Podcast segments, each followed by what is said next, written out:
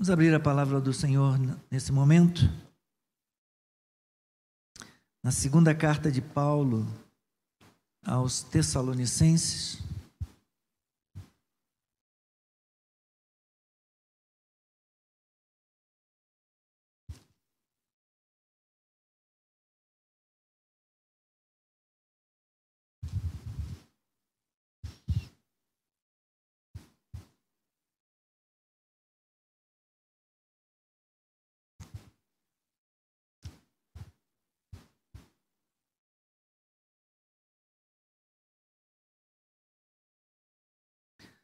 Segundo Tessalonicenses capítulo 2.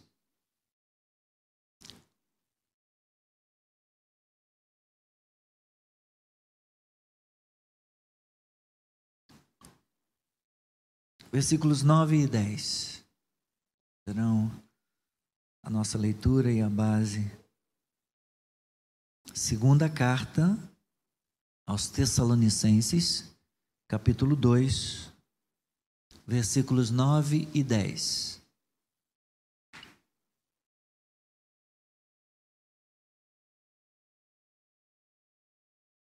Ora, o aparecimento do iníquo é segundo a ação de Satanás, com todo poder, sinais e prodígios da mentira, e com todo engano de injustiça aos que estão perecendo porque não acolheram o amor da verdade para serem salvos. Vamos juntos?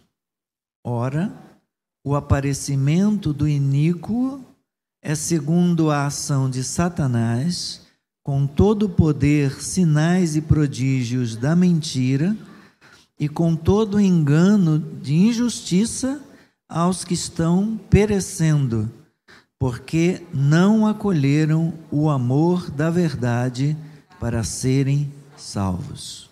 Obrigado, Senhor. Obrigado por tua palavra. Obrigado pela mensagem desta manhã que o Senhor tem para nosso coração. Damos graças a Ti pela leitura das Escrituras Sagradas e pedimos agora que o Senhor nos dê entendimento, que o Senhor ilumine a nossa mente, ilumine o nosso coração, os olhos do nosso interior, para que nós possamos, Pai, compreender com todos os santos toda a dimensão envolvida na tua palavra, envolvido, Senhor, no chamado, no resgate, na redenção, na adoração. Fale ao nosso coração e ensina-nos a tua palavra, ó oh Deus, que nós possamos ouvir o Senhor nos falar nesta manhã. Em nome de Jesus. Amém e amém. Podeis sentar.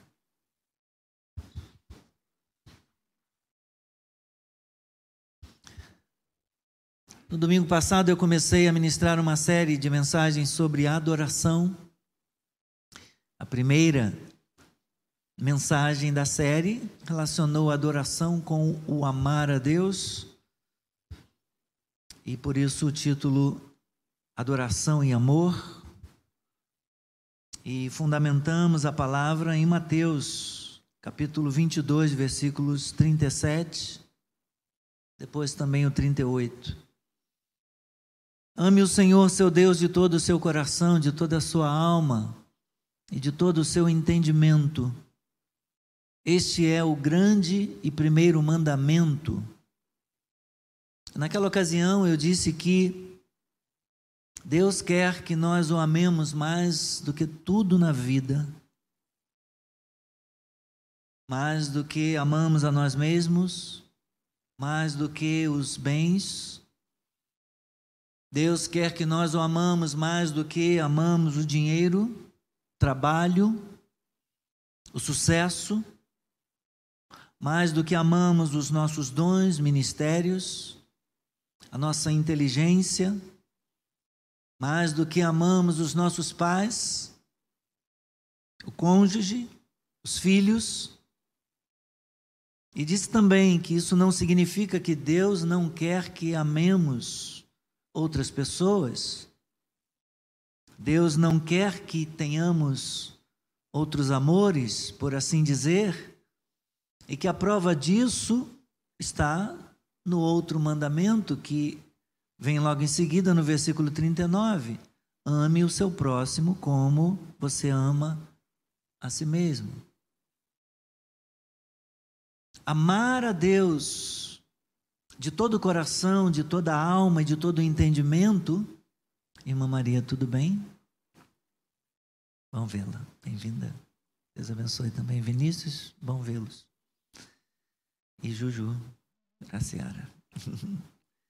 É, amar a Deus com todo o coração, com toda a alma e com todo o entendimento significa amar a Deus mais do que tudo. Amar a Deus em primeiro lugar, deixar que Deus ocupe o primeiro lugar na nossa vida e, e, e o trono do nosso coração. Significa que não podemos amar nada de, da maneira correta, nada de maneira lícita, não poderemos amar nada direito a menos que amemos mais a Deus.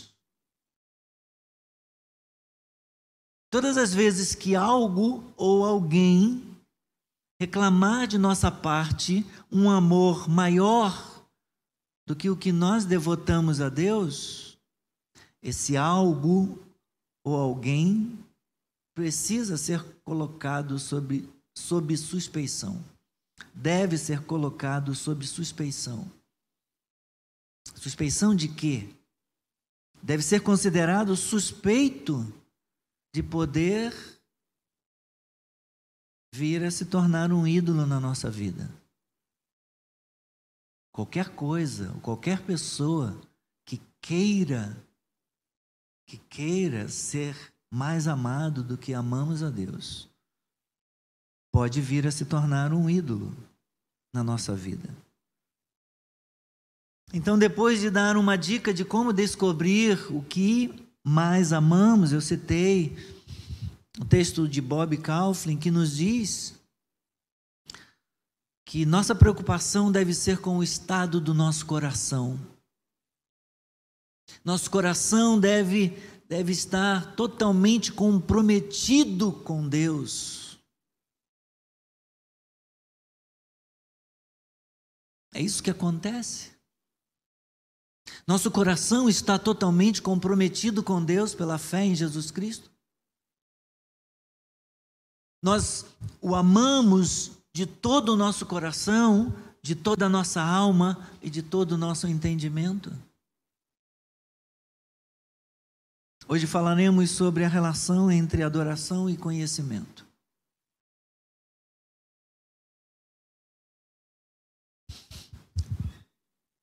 Quero abrir um parênteses aqui para para uma ilustração. Se você estivesse conversando com um amigo ou uma amiga, e lá pelas tantas, tivesse a oportunidade de falar da, da sua igreja, da sua fé, da sua igreja, da igreja onde você congrega, e que você caminha juntamente com os irmãos, com o pastor daquela igreja, o pastor Gilson, e esse amigo ou amiga dissesse: Ah, eu conheço. Conheço o pastor. Conheço o seu pastor. E começasse a descrevê-lo. Ele tem 1,60m, cabelão. Gosta de jogar e joga muito bem basquete torce para o Palmeiras, come igual um leão. Gosta de bater um pratão daqueles. Ao começar a ouvir tal pessoa falando do, do pastor da sua igreja, do seu pastor, você certamente pensaria que o seu amigo ou a sua amiga estaria falando de outra pessoa. Porque você sabe que o pastor Gilson, seu pastor, é mais alto do que 1,60m. Gosta de jogar e joga muito bem futebol, por sinal, é um bom goleiro e cobra barato para para jogar como goleiro na sua partida de futebol. Torce para o Fluminense, o mais bonito do Brasil, que tem a torcida mais bonita, e come muito pouco. Não bate pratão, não. É ruim de boca, ruim de garfo. Mesmo que a pessoa continuasse elogiando o pastor, dizendo: olha, inclusive ele é ótimo baterista. e repetisse isso várias vezes, ele é ótimo tocando bateria. Esse tipo de admiração não faria nenhum sentido, porque estaria fundamentado em informações equivocadas, para não dizer falsas, sobre a pessoa a respeito de quem se estaria falando. O conhecimento dessa pessoa sobre o Gilson seria totalmente errado. Talvez ela precisasse conhecer melhor a pessoa do pastor e, fazendo isso, quem sabe gostaria mais realmente se conhecesse a verdade sobre ele. Bem, gente, é claro que isso não tem nada a ver comigo, eu não, não tenho propósito de promover a minha pessoa, mas construí essa ilustração apenas para mostrar que o mesmo acontece quando se trata de nós e Deus. Deus não nos chama a amá-lo apenas, a amar apenas Sua pessoa. Deus nos chama também a amar o conhecimento, a amar a verdade, a história sobre Ele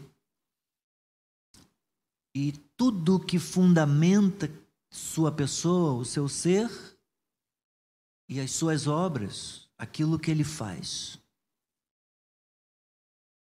Nós lemos 2 Tessalonicenses capítulo 2, 12, versículo 10, em que o apóstolo Paulo, falando sobre o homem da iniquidade e sobre a vinda do Senhor, falando sobre o tentador e o salvador, ele contrapõe as duas pessoas e contrapõe os seus atributos.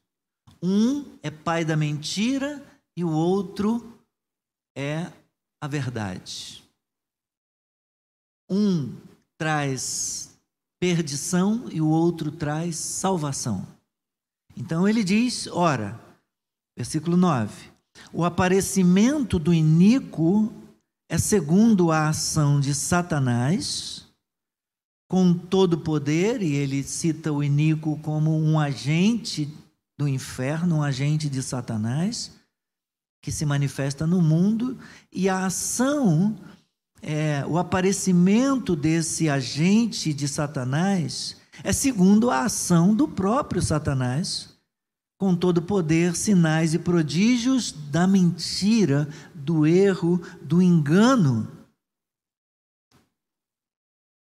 É, e com todo o engano de injustiça que manifesta a quem? Aqueles que estão perecendo, aqueles que estão seguindo o erro, a mentira, o engano, a injustiça, seguindo as obras feitas por Satanás e pelos seus agentes neste mundo. Ele prossegue. Por que, que isso acontece? Porque tais pessoas não acolheram o amor da verdade. Elas amaram mais a mentira do que a verdade. Elas amaram mais as trevas do que a luz. Elas amaram mais Satanás, o engano, do que amaram a Cristo, a verdade, para serem salvas. Paulo está dizendo aqui: ninguém pode ser salvo na mentira. Não há salvação no engano, não há salvação em Satanás. Ele está falando que existe uma verdade a respeito daquele que salva, a respeito do Senhor. Ele continua: é por este motivo que Deus lhes envia a operação do erro, para que eles possam dar crédito à, à mentira, a fim de serem condenados todos os que não creram na verdade, mas tiveram prazer na injustiça, porque há pessoas que têm prazer nas trevas, têm prazer no erro, têm prazer na mentira, têm prazer no engano, têm prazer na injustiça.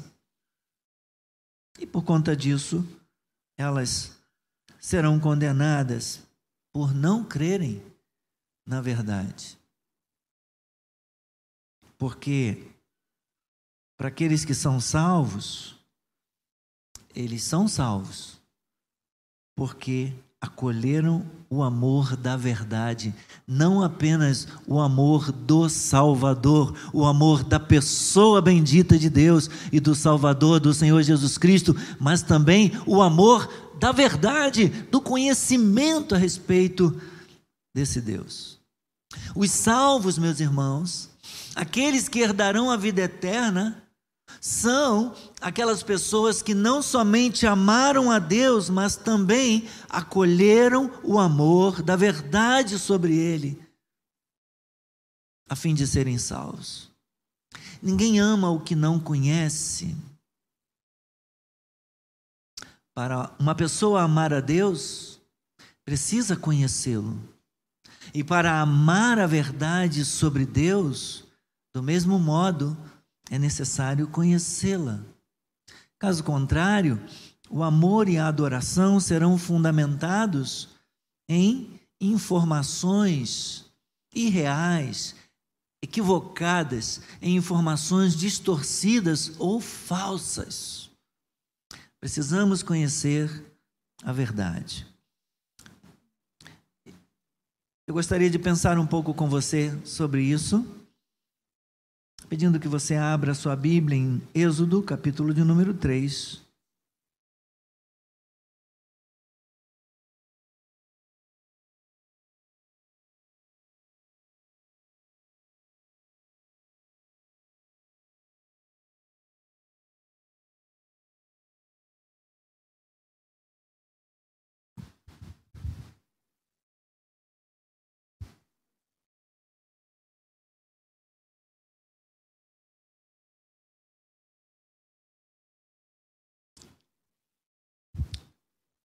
Mencionei no domingo passado uma contribuição de David Peterson no seu livro Teologia Bíblica da Adoração, de edições Vida Nova, em que ele diz.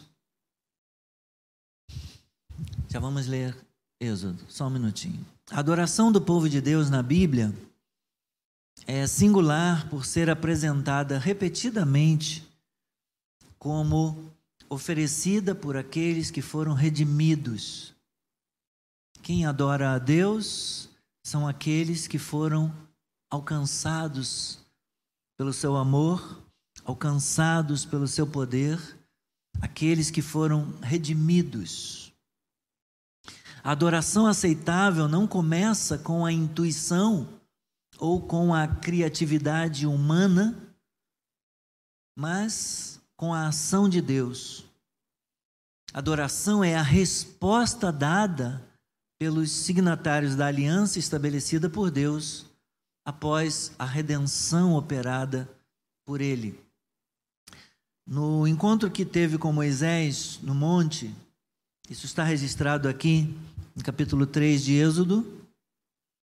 Deus assegura a Moisés o que ele vai fazer. Deus chama Moisés, Deus se revela para ele e e manifesta para ele o seu propósito e o seu plano. Ele planeja resgatar o povo da escravidão no Egito. Ele planeja dar para eles a posse da terra prometida, do que Deus havia prometido aos seus antepassados. Isso está entre os versículos 7 a 10. Leia comigo. Então o Senhor continuou. Ele havia se revelado para Moisés na sarça Lembra? A árvore está pegando fogo, mas ela não se queima, ela não se deteriora, ela não se consome. E Moisés acha esse evento algo maravilhoso. E ele se aproxima da árvore em chamas. E Deus fala com ele. Então, o Senhor continuou, versículo 7. Certamente vi a aflição do meu povo que está no Egito, e ouvi o seu clamor por causa dos seus feitores. Conheço o sofrimento do meu povo, por isso. Deixa-me ver aqui que eu me perdi.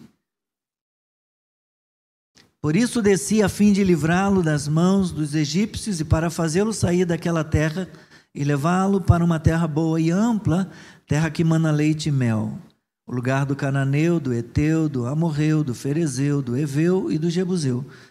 Pois o clamor dos filhos de Israel chegou até mim, e também vejo a opressão com que os egípcios os estão oprimindo.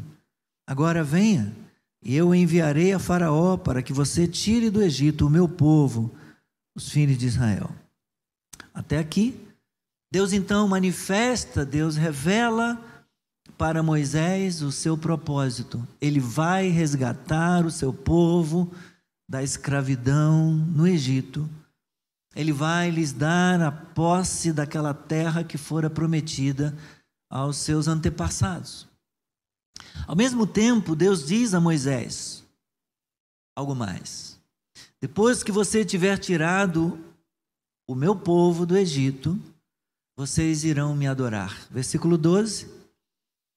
Então o Senhor, então Moisés perguntou a Deus quem eu sou, né? É, para ir a Faraó e tirar do Egito os filhos de Israel. Deus respondeu: Eu estarei com você. E este será o sinal que eu, de que eu enviei depois que você tiver tirado o povo do Egito. Vocês adorarão a Deus neste monte. Deus promete o que vai fazer, Deus fala das suas intenções e ele diz qual será a consequência disso. A consequência depois que ele redimir depois que ele resgatar o povo da escravidão, ele marca um encontro e diz: Vocês irão me adorar neste monte.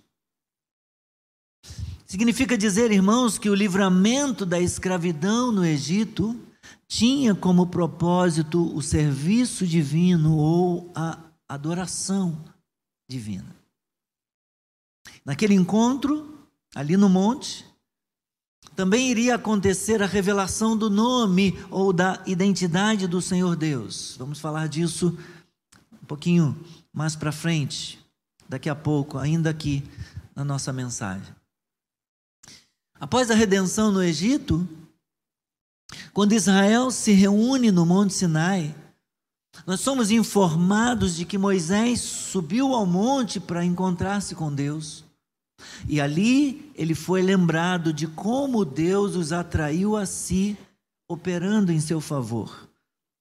Avance um pouquinho até o capítulo 19 de Êxodo.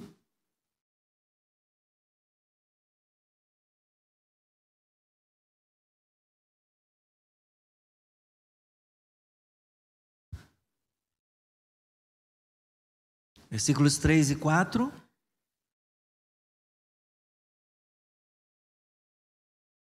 Moisés subiu para encontrar-se com Deus, e do monte o Senhor o chamou e lhe disse: Assim como você, assim você falará à casa de Jacó e anunciará aos filhos de Israel. Êxodo 19, versículo 3, agora versículo 4.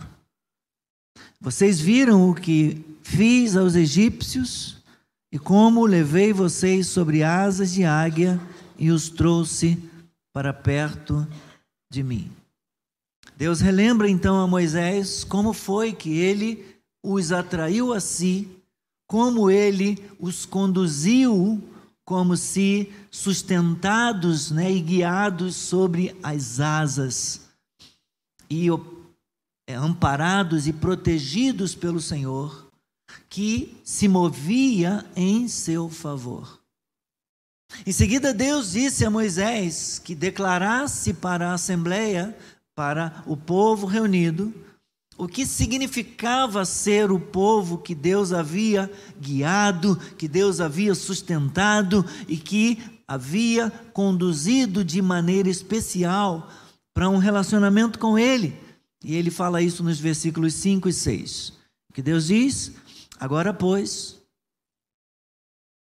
se ouvirem atentamente a minha voz e guardarem a minha aliança, Êxodo 19, versículo 5, vocês serão a minha propriedade peculiar dentre todos os povos, porque toda a terra é minha e vocês serão para mim um reino de sacerdotes e uma nação santa. São estas as palavras que você falará aos filhos de Israel.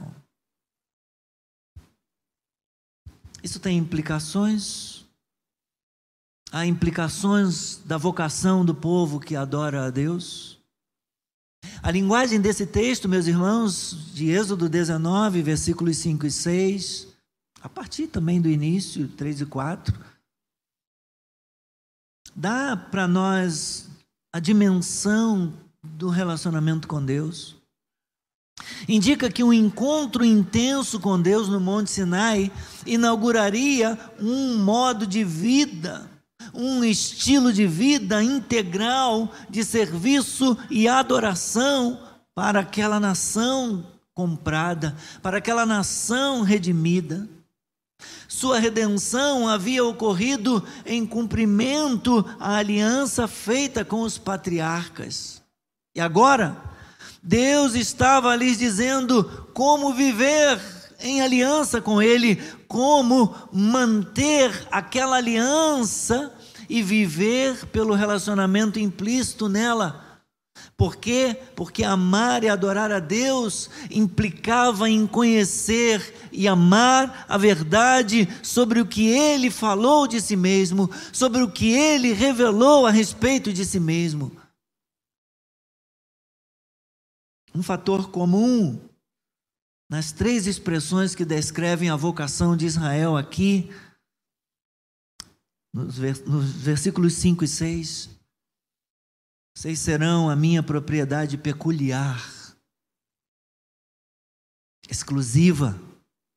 Vocês serão um reino de sacerdotes. Vocês serão uma nação santa. Se refere ao chamado. Deus os estava chamando para uma separação das outras nações. Deus os estava chamando para estar à disposição exclusivamente à disposição de Deus, buscando fazer a sua vontade, buscando conhecê-lo, buscando honrá-lo, amá-lo, buscando fazer a sua vontade. Os israelitas deveriam ser o, o meio pelo qual a promessa original de Deus a Abraão de abençoar todas as nações seria realizada, conforme Êxodo, Gênesis, perdão, 12, 1 a 3 no chamado de Abraão de abençoar todas as nações. A princípio seria através de Israel que Deus iria manifestar a lei aos outros povos, às outras nações, pelo conhecimento que eles tinham da lei, pelo conhecimento que eles tinham do próprio Deus que se revelou a eles. Eles teriam a oportunidade de dar testemunho sobre Deus e sobre a verdade sobre a sua palavra às outras nações. No cume daquele monte, aconteceria algo mais.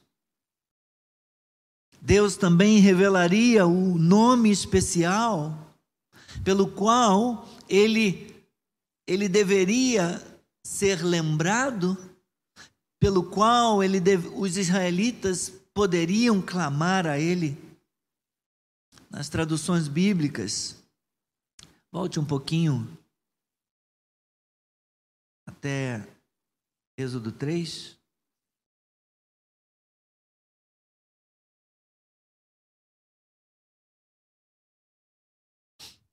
Versículos 13 a 15. Logo depois de Deus marcar um encontro e dizer aqui nesse monte, é, depois que eu tirar vocês do Egito, através das mãos de Moisés, vocês adorarão a Deus neste monte. Moisés diz para Deus, versículo 13: Eis que quando eu falar com os filhos de Israel e lhes disser, o Deus dos seus pais me enviou a vocês, eles vão perguntar: qual é o nome dele? Então o que eu lhes direi?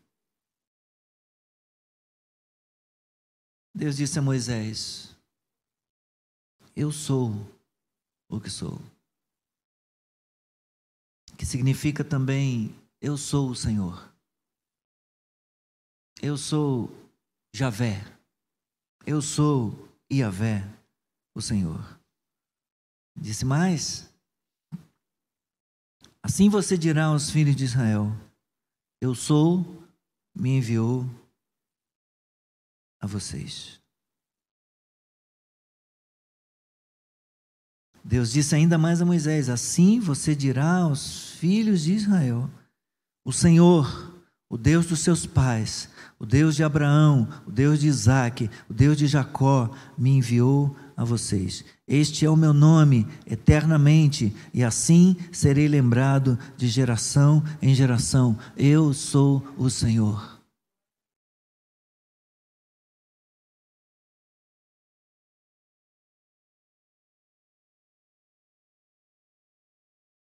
Devido ao politeísmo, a,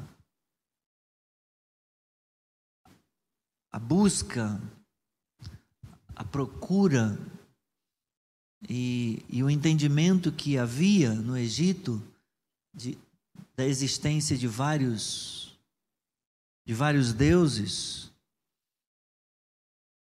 Então, devido ao politeísmo e também o panteísmo, que afirma que Deus é tudo e tudo é Deus, é por isso que eles adoravam, achavam que tinha o Deus do Nilo. E adoravam o, o Deus das moscas. Cada uma daquelas pragas era como se fosse um Deus, um falso Deus. E Deus envia as pragas para destronar, para dizer que nada de de mosca, que nada de, de, de, de Nilo. Eu sou o Senhor, eu sou o Senhor, e Deus vai derrotando e envergonhando aqueles, aqueles falsos deuses. Então, devido ao politeísmo e o panteísmo da cultura egípcia, se fazia essencial conhecer a identidade do único e verdadeiro Deus. Não que Deus ainda não tivesse se revelado, mas talvez por conta dos séculos que ficaram escravizados no Egito, eles tenham se envolvido tanto com a cultura lá que se esqueceram quem era Deus. E é por isso que Moisés diz: eles vão perguntar qual é o nome dele. Qual é o nome de Deus? No meio de tantos nomes, de tantos falsos deuses, qual é o nome? Então, que lhes direi? Você vai dizer para eles que esse Deus é o Deus dos antepassados, é o mesmo ontem, hoje e eternamente. É o Deus, foi o Deus de Abraão, o Deus de Isaac, o Deus de Jacó, o Deus de vocês.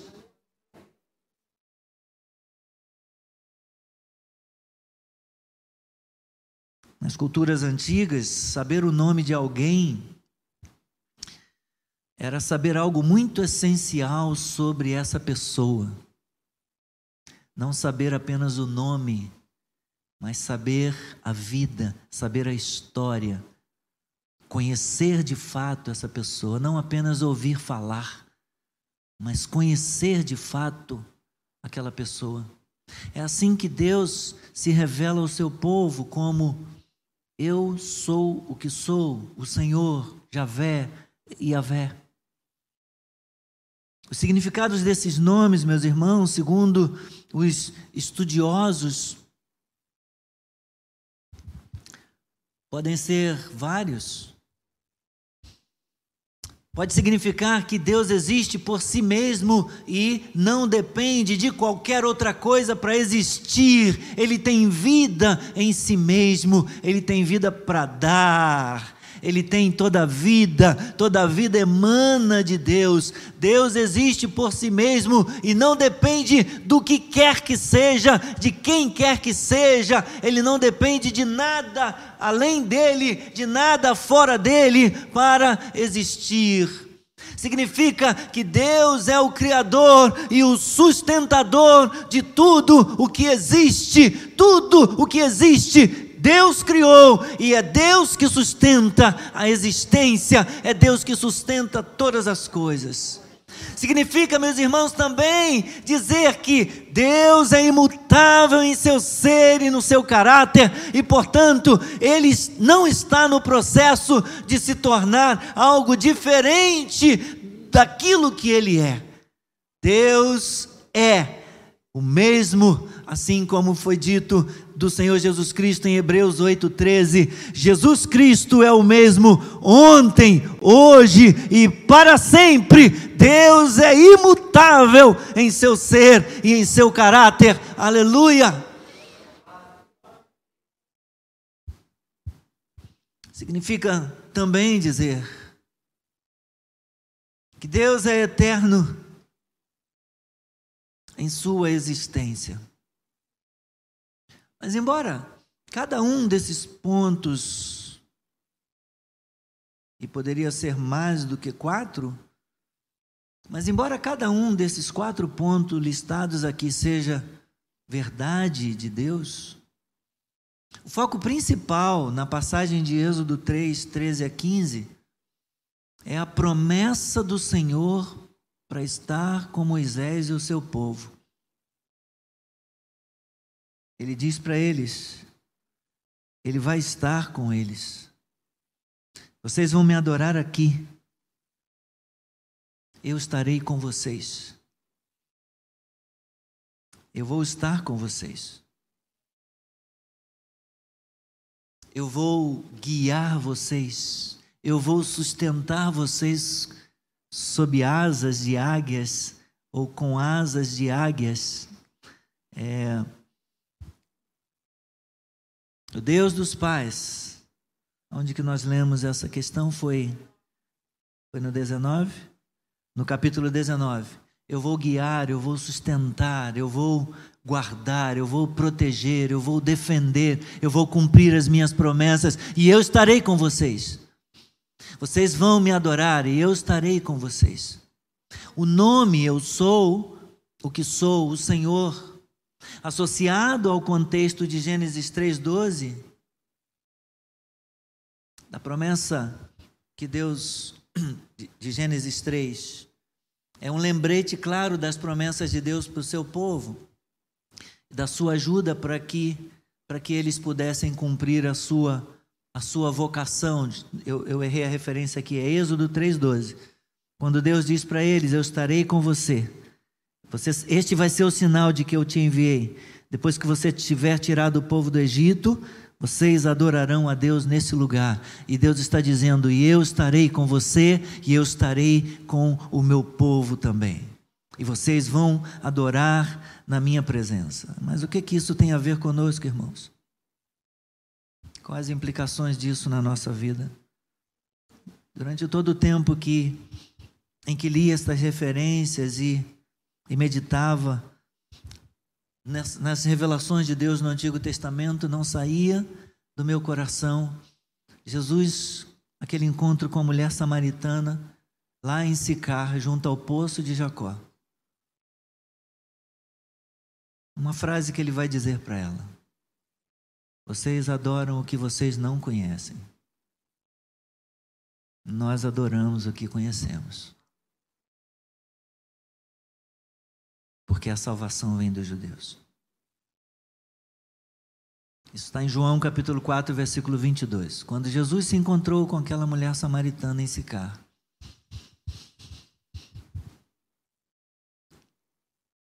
Ele diz que é importante conhecer aquilo que a gente adora.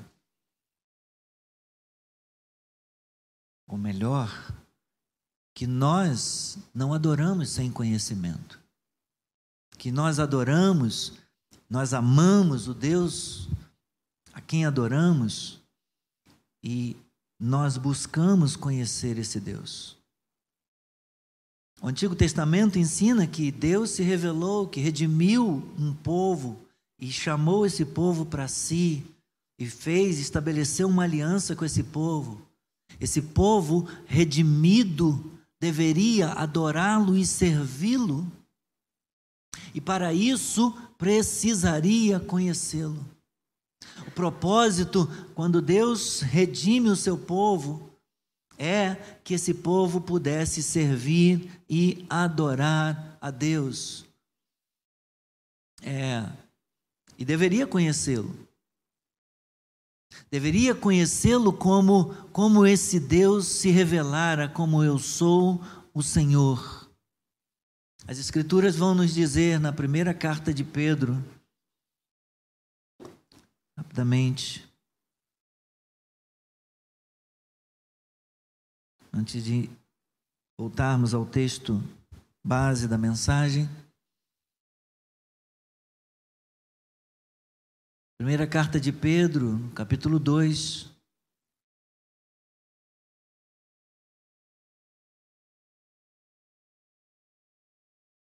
Versículo 9.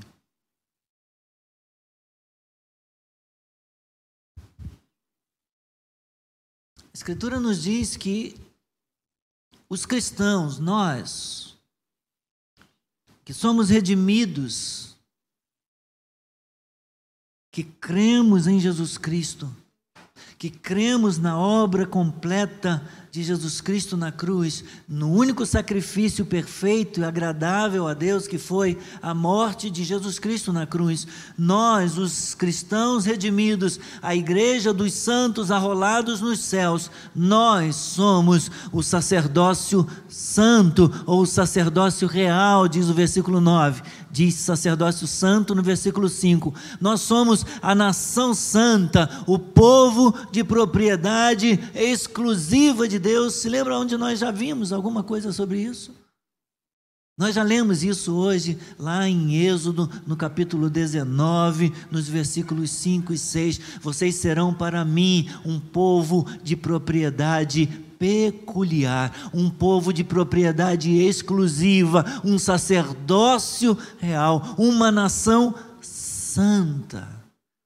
Primeiro foi dito a respeito deles, mas depois é dito a nosso respeito, a respeito da igreja, a respeito dos cristãos. E qual era o propósito de Israel quando Deus redime aquela nação? Que eles dessem testemunhos a respeito da pessoa de Deus e das obras que Deus fez para as outras nações. E qual é o propósito que Pedro diz aqui? A respeito da nossa redenção, de Deus nos ter feito sacerdócio real, nação santa, povo de propriedade exclusiva de Deus, a fim de que? Veja o versículo 9, o finalzinho. Capítulo 2, versículo versículo 9. Ah, eu abri no texto errado. 2, 9. Vocês, porém, são geração eleita, sacerdócio real, nação santa, povo de propriedade exclusiva de Deus. Qual a finalidade? Qual o propósito? A fim de proclamar as virtudes daquele que os chamou das trevas para a sua maravilhosa luz. Antes vocês nem eram povo, mas agora vocês são povo de Deus. Antes vocês não tinham alcançado misericórdia, mas agora alcançaram misericórdia. Graças a Deus por seu propósito redentivo, graças a Deus pela libertação que Ele realizou na nossa vida e por nos ter comprado pelo sangue precioso de Jesus Cristo para nós o amarmos, para nós o adorarmos, para nós conhecermos a Ele e para nós proclamarmos o que sabemos desse Deus aos, ao, ao mundo, à sociedade, aos nossos amigos. Jesus, o Eu Sou, diz que Adoradores são aqueles que conhecem a Deus e a Cristo a quem ele enviou. Os salvos conhecem o Salvador e o Senhor Jesus Cristo. Nós adoramos aquele que diz ser a verdade. Em João 14,6, eu sou o caminho, a verdade e a vida. Aquele que também nos diz que a verdade libertará, conhecereis a verdade, e a verdade vos libertará. Deus deseja que todas as pessoas cheguem ao conhecimento pleno da verdade. Jesus afirmou que enviaria o Espírito da verdade e pediu ao Pai que santificasse os seus discípulos na verdade, porque foi identificada por ele em João 17, versículo 17, como sendo a palavra de Deus. Quanto mais conhecemos a respeito de Deus por meio da Sua palavra, irmãos, mais autêntica, genuína, verdadeira será a nossa adoração.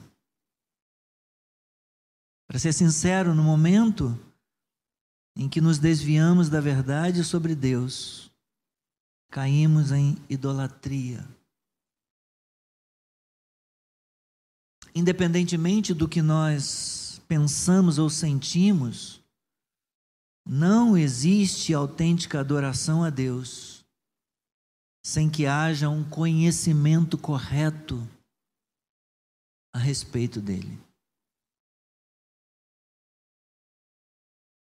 Para que a gente não diga que ele é baixinho, que ele é pequeno sendo tão grande.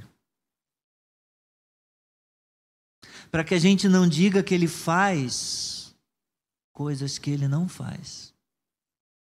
Ou para que a gente não creia é, que ele faça determinadas coisas que ele de fato faz. Precisamos conhecer a Deus. E para conhecer a Deus, nós precisamos conhecer a verdade. Adoração genuína, real, sincera, verdadeira, se relaciona com o conhecimento da verdade, o conhecimento da palavra, com o que nós conhecemos a respeito de Deus com o que nós conhecemos de maneira correta. Então, como eu dizia, para finalizar, voltemos lá em Tessalonicenses, onde nós começamos, capítulo 2.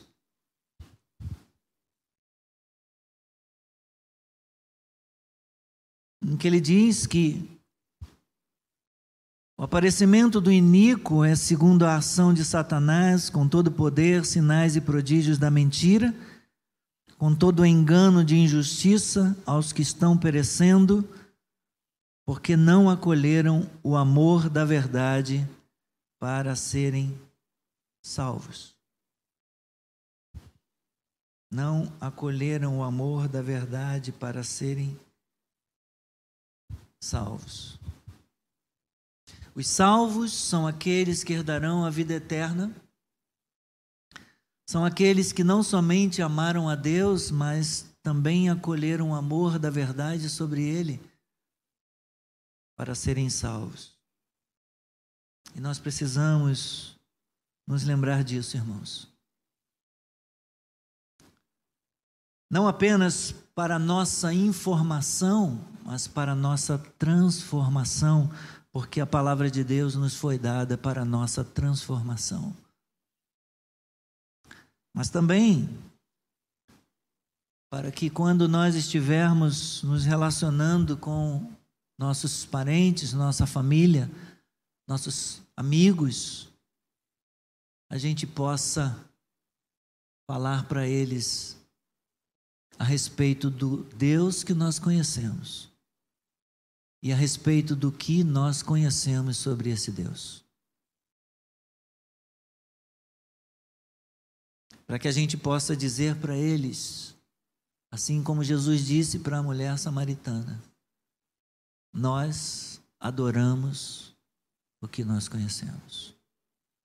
Eu posso falar disso, eu posso falar dele, eu posso falar do seu atributo, eu posso falar do seu caráter, eu posso falar da sua natureza, eu posso falar da grande salvação que ele realizou. Por quê? Porque eu conheço esse Deus e eu conheço o que ele pode fazer. Aleluia! Louvado seja o nome do Senhor.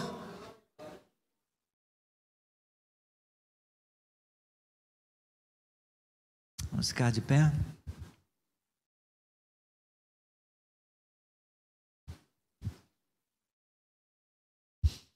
Onde é que nós podemos encontrar o conhecimento de Deus?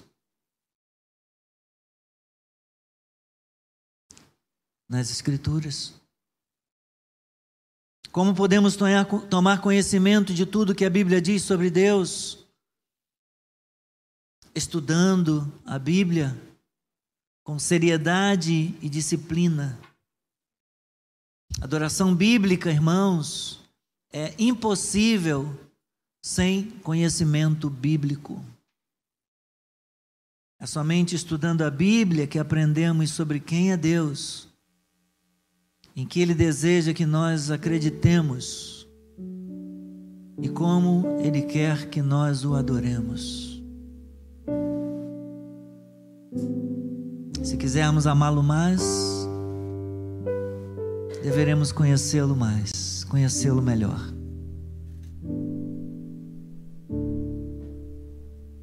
Se quisermos adorá-lo melhor, deveremos conhecer melhor o que ele revelou a respeito de si mesmo na sua palavra.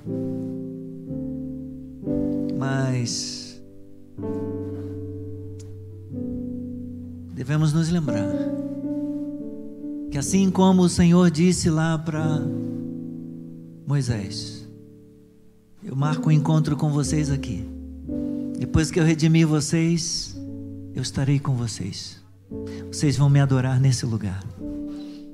A promessa do Senhor implica também em companhia, em auxílio eu ajudarei vocês. Eu serei o ajudador para que vocês possam me agradar, para que vocês possam me servir, para que vocês possam me conhecer, para que vocês possam vencer as lutas de vocês, para que vocês possam me servir e me adorar. Onde quer que vocês estejam, no deserto ou na terra prometida, eu estarei com vocês. Eu sustentarei vocês. Aleluia! Aleluia! E Jesus também nos diz isso. Eu estarei com vocês todos os dias. Eu estou com vocês todos os dias até a consumação dos séculos. Aleluia. Bendito seja o nome do Senhor. Louvado seja o Senhor. Eu estarei com vocês. Vocês vão ter aflições, vocês vão passar por desertos, mas não desanimem. Eu venci, eu venci o mundo. Aleluia. O melhor de tudo é que Ele está conosco. Vamos aplaudir o Senhor, vamos exaltá-lo, vamos bendizê-lo. Glória ao nome do Senhor Jesus. Bendito seja o Senhor. Ele nos sustenta, ele nos carrega, ele nos põe sobre as asas de águia. Oh, e voa conosco e guia a nossa vida aos seus propósitos. Santo é o Senhor. Bendito seja Deus. Nós estamos encerrando a nossa transmissão. Eu quero agradecer a você que nos acompanhou, que teve paciência até esse momento, acompanhando aí a ministração da palavra.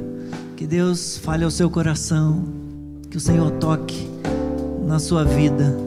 Se você não o conhece, saiba disso. A vida eterna consiste nisso: que conheçam a Deus, o único Senhor, e a Jesus Cristo a quem Ele enviou.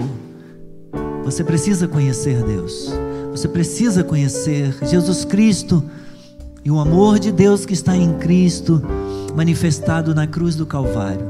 Conheça-o. Se você quiser saber mais, entre em contato com a gente. Nós vamos enviar literatura para você, nós vamos falar com você pouco mais vagar a respeito do significado da salvação. Teremos prazer em fazer isso. Mas leia a Bíblia, ouça a voz de Deus, procure uma igreja onde você possa congregar, onde você possa estar, onde você possa ser instruído mais e melhor a respeito da palavra de Deus. Esperamos te encontrar novamente, se o Senhor Deus permitir, e por isso eu convido você para logo mais acompanhar a nossa transmissão quem sabe vir participar presencialmente do nosso culto aqui, às 18 horas. Um abraço. Que Deus te abençoe rica e abundantemente.